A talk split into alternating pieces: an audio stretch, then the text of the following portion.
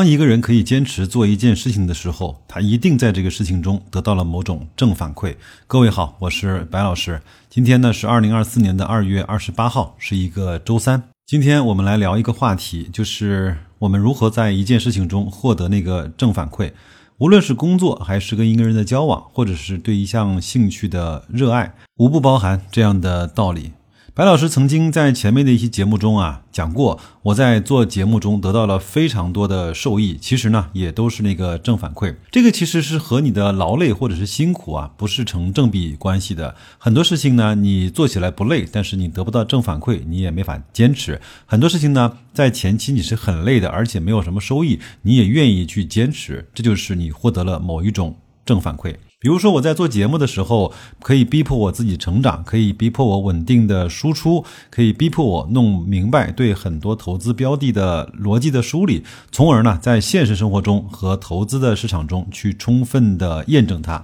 这种闭环啊，来的异常的真实，来的异常的现实。我想说的是，一个投资做得好的人，往往在现实生活中，在工作上其实也不会太差，因为几乎是相通的。比如说，对一件事情的了解，对一件事情的掌握，以及对自己情绪和心态的控制，相信我。我从来没有说过我在投资中赚到钱是我在投资中得到的正反馈，而赚到钱只是得到正反馈的一种结果和表现而已。因为在投资市场中赚钱这个过程是非常非常短暂的。打个比方，你在投资市场中待一千天，可能也只有其中的五十天到一百天是在赚钱，其他部分要么是在波动，要么就是在下跌。听到这儿呢，我相信很多人已经明白了为什么我现在的投资方法和体系。是通过低估的时候，逐渐的去建立和加大我们的仓位，在震荡的时候呢，用网格交易；在高估的时候，用动态止盈的方式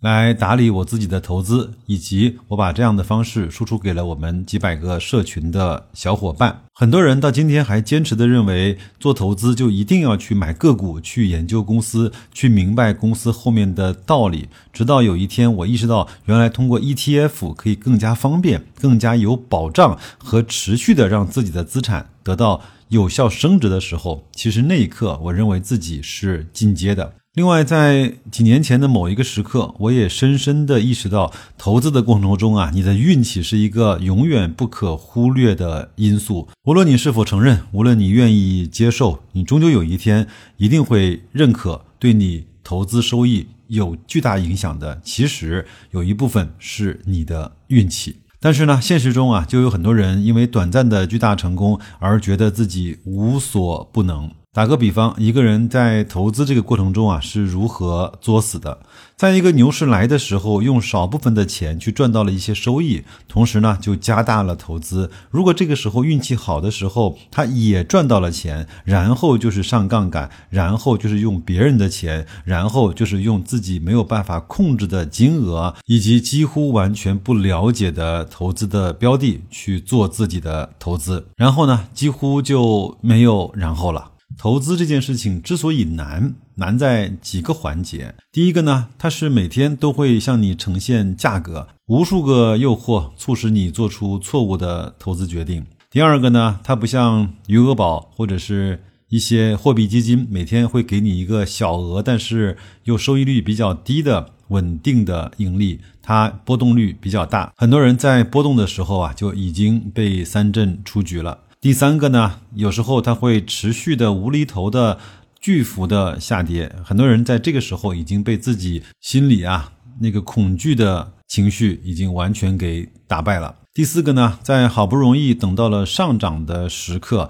很多人比下跌的时候被套牢那个心态还难以把控。很多人呢可以承受两年的下跌，但是绝对承受不了三周的上涨。可能早早的就把自己手中原本未来还能够去赚更多收益的投资资产去轻易的卖掉了，然后就又在另外一个高岗上去成为那个接盘侠。所以我承认这个事情真的不容易，七亏二平一赚的比例也是符合正态分布的。这个游戏真正残酷的地方是，大部分的人呢不自知自己是完全不属于这个市场的。可能对于白老师来说也是一样吧。到今天为止呢，我也非常蒙昧的认为啊自己可能刚刚脱离了那个百分之七十的苦海。其实呢，其实我也不知道。可能这个事情只有时间才能够给我们最好的检验的标准吧。我也希望你能够多思考一下投资背后的那些逻辑和道理。如果你愿意的话，在公众号“大白说投资”底部对话框输入“社群”，加入我们这个每天都在讨论很多靠谱且有趣的投资方式以及心态控制的小集体吧。那就这样，祝各位工作愉快，投资顺利。咱们周五的节目再见。